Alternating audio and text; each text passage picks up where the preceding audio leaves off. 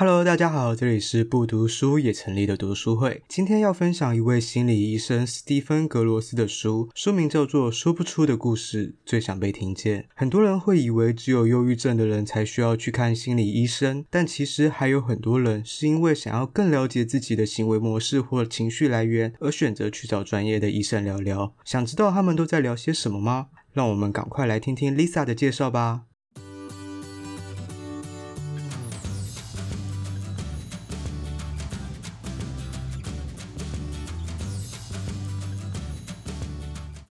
这本书是在讲，他是一个英国的心理医生，所以呢，他其实里面就是结合了集合了三十一篇他的个案，他在跟大家咨商的时候的个案，所以每一篇其实都很短，就大概只有这样的几页，然后就是一篇了。对，所以很快就可以阅读完，就这样子，这样就是一篇小故事。所以他就是有大概三十一则小故事，想要讲给大家听，就是他遇到的这个状况，这些来找他咨商，然后他这个过程他有什么样的咨商手法，然后最后他有什么心得。那基本上是以讲故事为主，然后而不是想要用什么心理学的角度去分析这件事情。他有试着要分析，分析最后都是一个故事。那所以我我这边就。分享一点点啦，但我没有要分享很多故事，对，因为我也没有把它看完，我只有看完大概部分而已。我我用中文的话，因为它其实有翻译成中文的，这是它翻译成中文的书，然后叫做《说不出的故事，最想被听见》，然后它这这些就是他都帮这些名字，他我觉得他翻译的非常好，就是他把英文翻译成中文的时候，他都会。把它翻译特别讲，就是像是哎、欸、，the gift of pain，他就直接讲痛苦带来的礼物是什么。最后的 leaving 这边，leaving 这边就是离开嘛。那这边刚好是跟我最近的那个状况比较像，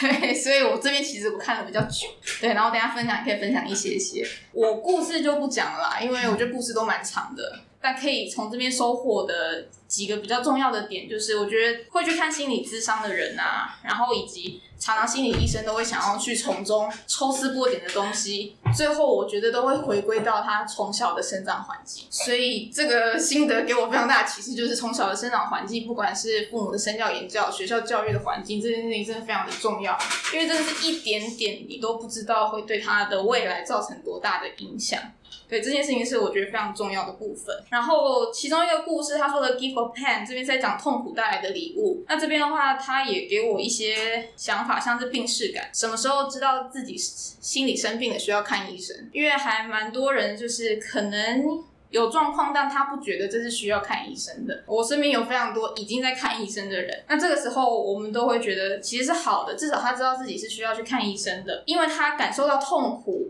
他感受到那个 depression 这样子的状态，他才会觉得自己需要去看医生。有一部卡通叫《脑筋急转弯》嘛，然后就 Inside Out，它里面也讲到有一个情绪，就是我们悲伤的情绪，这个情绪是非常重要的。然后还有悲伤的这个能力，还有感受到痛苦的这个。能力，因为像是会去伤害别人的人，可能就是因为他没有这个能力，他感受不到别人痛苦的能力，所以他可能就会因此去伤害别人。对，然后他在中间他就讲到了那个有一个医生叫做 Doctor Paul 这边这一段，他其实是一个麻风病的那个博士，他在研究麻风病。然后麻风病其实我有特别去看了一下，麻风病它病毒感染，然后到我们的神经系统里面，然后所以他们会有一点跟外界连接是断的，他身体的连接就已经是断了，这这有点太复杂，没有办法解释。危险的地方是他的神经组织跟他的感受是有点被切断的，所以他感受不到痛，所以他会去伤害他自己。对，所以麻风病患为什么要被关在麻风病麻风病院里面？是因为他会伤害他自己，因为他感受不到痛，所以他可能就一直抓自己，一直打自己，因为他感受不到痛。这个作者就说他在接受其中一个心理智商的时候。有一个，就他的病人，就是他的心里也遇到一个类似这样的症状，他感受不到痛，所以他不断的让自己去沉溺在一个很痛苦的环境，然后他就很像在不断的伤害他自己的这样的状态。他说这也是某部分自己一直陷入在危险的状态，必须要他自己不知道要来找医生，必须要有一个外在的人带他来看医生。对，所以他说，如果你是个可以感知到痛的话，其实是一个痛苦的，这是一个礼物。对，你可以感受到悲伤，你可以感受到痛苦。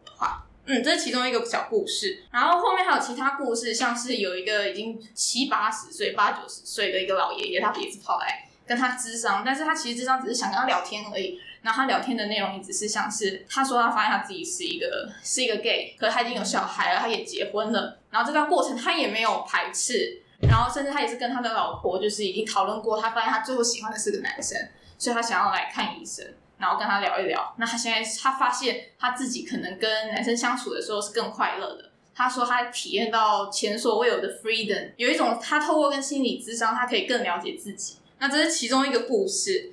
然后还有它里面有非常非常多的故事，然后最后还有讲到像是呃死亡啊，然后亲人离开这样子的悲伤的故事。在他这边有提到的一个心理的那个就是悲伤的五个阶段吧，就是他说我们在遇到悲伤的事情的时候，通常会有着这样的一个顺序。就是从否定，然后到生气，然后最后你试着想要去，他们说是讨价还价，有点是你想要去继续挣扎，然后甚至是有点后悔的心态，然后最后你会陷入非常失落的、低落的那种情绪里面，然后在最后你才会接受这样的事实。本来提出的这个学者，他是那个伊丽莎白这一位，他提出来，他本来是要讲死亡跟临终，就是你是一个。患了癌症的人啊，在死亡前你会有这样子的情绪，但是后来也有非常多的学者把这样子的一个一个模型套入在可能是失恋啊、工作不顺啊，就是各个状态，只要你陷入悲伤的时候，你都会有这样子的一个步骤或者这样的一个阶段。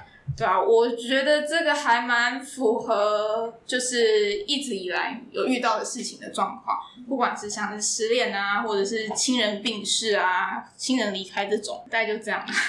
这是这是他们提出来的啦。那有的人会想要加入更多，第七个啊，第八个。那这是基本的，就是第一个，就是你会先很惊吓，然后你会去否定你现在遇到这个这件事情的事实，你不想去承认，然后接下来你就变成有点生气了，很多。来解释的学者理论的生气会是说，为什么是我遇到这件事情？为什么这件事情会发生？有点像是非常焦虑跟挫折这件事情发生，然后是很强烈的情绪的，而且是用生气的，有点已经是失去理智的。这部分是失去理智，在这个阶段你会非常失去理智，然后你会很有情绪的，很急迫的想要把这件事情解决。然后再到下一个阶段的时候，就是 depression，就是你已经非常低落。那我认为中间应该还有一个非常关键的是愧疚感这个部分。对，因为事情发生了，你心里会有非常多的愧疚感。那这个愧疚感可能会让自己更生气，你可能会让自己很低落。所以在那个 anger 跟 depression depression 的中间，我觉得有一个愧疚感的东西，这个界限是可以被提出来，或者是可以被感受到，觉得没有做好什么事情的感觉。对对，自责，对啊，然后很惭愧，然后很后悔。可以做一些，如果当时做了不同的决定，可能现在是另外一个状况。嗯，那这个时候有时候。啊、嗯，就会因人而异，就会变成一个很生气的情绪，那也可能会变成很低落的情绪，对啊，所以这是我自己家的，我自己的感受啦。然后接下来你就会到非常低落，蛮多学者在这个 depression 这个阶段，他会说，一般的人在这个阶段会停留最久，跟前面几个阶段，大家会在这个阶段停留最久。如果比较不顺利一点，走不过去的话，可能是需要心理咨商去辅导的。所以他也描述了非常多，在 depression 的时候，你会非常的麻木无感，然后你会很想要分离自己，然后你会很想要就是有点像躲起来，对，然后你对什么事情都提不起兴趣。所以这在悲伤到到这个阶段的时候。然后你会有的，然后接下来他说的那个 bargaining 就是讨价还价，他想要跟你讨价还价，这个部分比较像是，因为他之前是用你是生病死亡的这个来做，意思说可能就说求求上天再给他多一点时间，我一定会怎么样怎么样。然后可能如果是失恋的话，你可能说我希望他再回来，我一定会比以前更好更好更好。他有一种你好像想要跟他对话，不知道不知道跟谁对话，但你就是希望有个交换条件，然后让自己现在的情况是被交换的，让自己情况变得更好。这有点像是已经过了 depression，你已经很绝望了，所以你希望情况变更好，然后所以就会进入到这个部分，然后最后等到你真的发现什么事情都无法挽回了，什么事情你都没有办法再做，你只能接受，才会就是 acceptance。然后再回归到你原来的生活。然后，如果你可以接受，然后把它变成一个力量，继续继续过有意义的生活，就是你要维持你原本的生活，然后把这个悲伤转变成力量。他说，这样就等于你走完了一个悲伤的。一个循环，然后代表你已经体验了，就是你真的走过了。就像我们常常会问别人，就是你走过了没？你好一点了没？那他们就说，可能你要走完这样的一个循环，你才觉得真的自己是走过了这一段。对，这个其实是我看完了最后面那一篇的其中一章，然后我自己去查，因为我就想看这个阶段的东西。这个其实不在书里面，但他有提到，他就是在讲他的个案的时候，他会说，OK，就是现在他这位呃他的病人现在走到 acceptance 这个阶段。对，然后就说 OK，所以有一个怎么样的阶段，我就去特别查了一下。对啊，那我觉得这比较有趣，所以我才把这个分享给大家。然后其他的故事的话，就当然就感情的一定是大家会拿来讨论的嘛。那最 typical 的那个案例就是你很想要跟别人很亲近，可是你又很害怕很亲近，就是这个这个故事。对，所以他就说被爱的恐惧、亲密感的逃离，你很想依赖，但发现自己太过依赖，因此而害怕失去，所以会选择不依赖，或者是更极端的逃离。那他刚刚讲到那个故事，他会说这个源头是来自于他小时候跟爸妈的疏离感。对，他其实是很想依赖他爸妈的，但他跟爸妈是有非常明显的一个一个距离的。所以这个是其中一个小故事。然后他也分享了，就是他在做咨商的时候，什么样是一个成功的咨商。他里面也有提到一个，他跟一个病人怎么样都搭不上话。他说他们中间是没有是没有办法 match 的，对啊。所以他说，如果成功的智商应该是他来了以后，然后我们的第一次 meeting 是有意义的。他知道他要跟我说什么，他想说什么，他必须要说什么，然后我也知道我可以给他什么。他说这样才是一个成功的智商，就是他们有 match 到跟 catch 到，对啊。那这个也跟我身边的。一些经验有关，他们可能去看心理医生的时候，第一次怎么聊都聊不上话，这个不契合，所以没有办法跟这个，你没有办法去信任这位心理医生，所以你必须要换一位。你就是要试着去聊看看，你才知道你对哪一个心理医生，你是可以敞开你的心胸。因为你若不信任他的话，你没有办法把最真实的自己跟他说，那这个心理医生就没有办法从你跟他说的话跟你的反应去理解你为什么会有这些故事啊，你背后的故事。或者他就说 life story，你的 history 这样子的状况，然后这刚好他在这一本书里面说到那个病人，就是这位病人很害怕太依赖这位心理医生，所以他选择不要跟这位心理医生讲太多话。对，所以这个距离就对于心理医生来讲，他会很难去拿他，可是他感觉得出来，这个人已经非常的 depression，因为他那个时候是准准备要结婚了，结婚的这段过程到了结婚的前一刻，他决定不结婚了，但是他自己也不知道为什么。医生怎么跟他聊都聊不出他到底为什么会有这样子的状况。这位病人的后后期跟所有的伴侣都没有办法走进婚姻，因为他只要到最后一个阶段，他都会拒绝。然后医生就必须一直去了解，一直去了解，然后最后才会知道说，他就是只要跟别人有一个非常亲密的连接的时候，他就会想要逃离。然后一本是他对于医生也是这个样子，那这就要回归到他小时候，因为他跟他的父亲也没有这样，父母亲也没有这样子的关系。这是也是其中一个小故事了。好，我就分享这些就好，